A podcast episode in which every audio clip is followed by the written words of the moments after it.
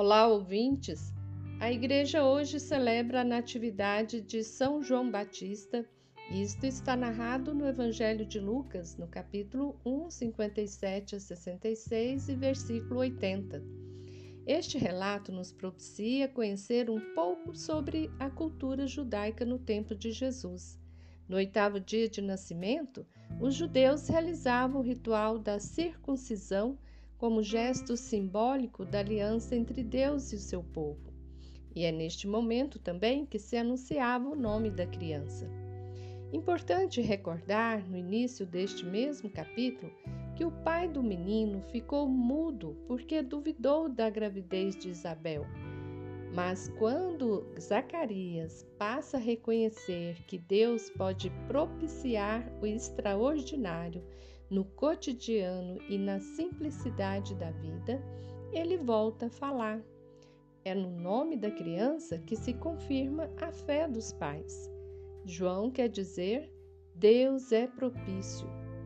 O Evangelho de Lucas anuncia o nascimento de João Batista dentro de uma áurea comunitária, participativa e de deslumbramentos, para enfatizar a importância da vinda do menino João ele será o mensageiro e quem preparará o caminho para a nova aliança, que é Jesus.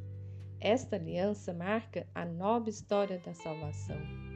Lucas relaciona este evento com as profecias do Antigo Testamento, que também anunciavam o novo tempo.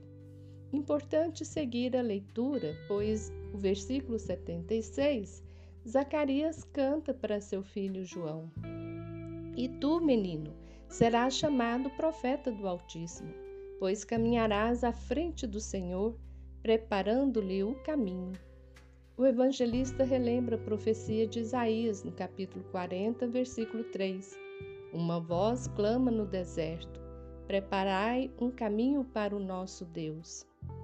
O relato sobre o nascimento de João termina dizendo que o menino crescia e se fortalecia em espírito. É importante perceber que, desde o início do Evangelho, o evangelista quer nos ensinar que o Espírito Santo é quem caminha com a comunidade de fé, assim como guiou João Batista, guiou Jesus e também seus seguidores e seguidoras. O sacerdote Zacarias reconheceu os desígnios de Deus e, a partir de então, abriu sua boca para anunciar e louvar que também nós possamos reconhecer no cotidiano de nossas vidas a mão misericordiosa de Deus e louvar a todo momento por suas maravilhas. Amém.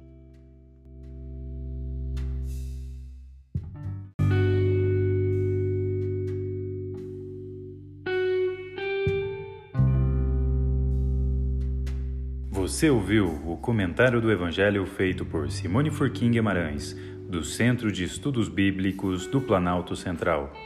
Este é o podcast Naciana, do blog Coletivo Naciana.